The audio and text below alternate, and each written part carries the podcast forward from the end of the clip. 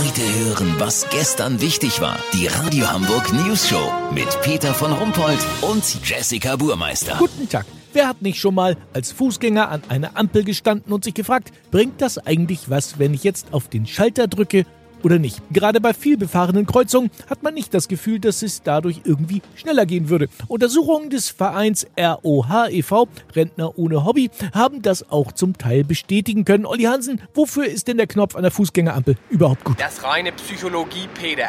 Durch das Drücken und die damit verbundene Hoffnung, dass sich dadurch was verbessern könnte, also die Wartezeit sich verkürzt, steht der Fußgänger dem Ganzen nicht so hilflos gegenüber. Weißt, wie ich mein?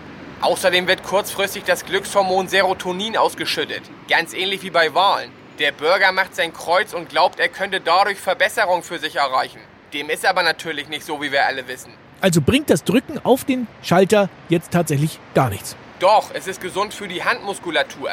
Durch das flache Auflegen der Hand werden die Bänder und Sehnen der Mittelhand gestreckt, sagt der Verband traumatisierter Osteopathen. Aha. Und was ist mit diesem angeblichen Geheimknopf auf der Unterseite der Kästen, die für Sehbehinderte eigentlich gedacht sind? Ja, Peter, um diesen Knopf ranken sich ja seit Menschengedenken die seltsamsten Theorien.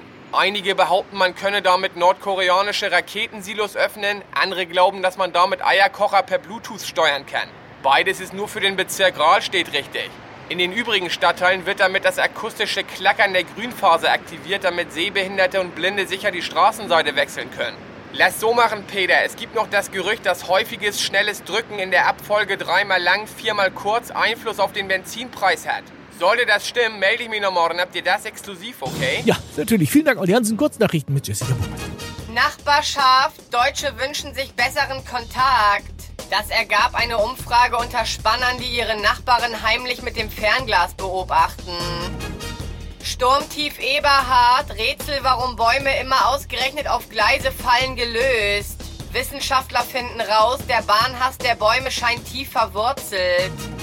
Politik, zwei Drittel der Deutschen sind gegen einen vorzeitigen Rücktritt der Bundeskanzlerin. Grund, sie möchten ihr nicht früher als nötig privat begegnen. Das Wetter. Das Wetter wurde Ihnen präsentiert von Schleckimarkt. Diese Woche frische Bio-Seeluft im 500 Gramm Glas. Der ideale Begleiter für die Fastenzeit. Schleckimarkt. Wie krank sind wir denn bitte? Das war's von uns. Wir hören uns morgen wieder. Bleiben Sie doof. Wir sind's schon.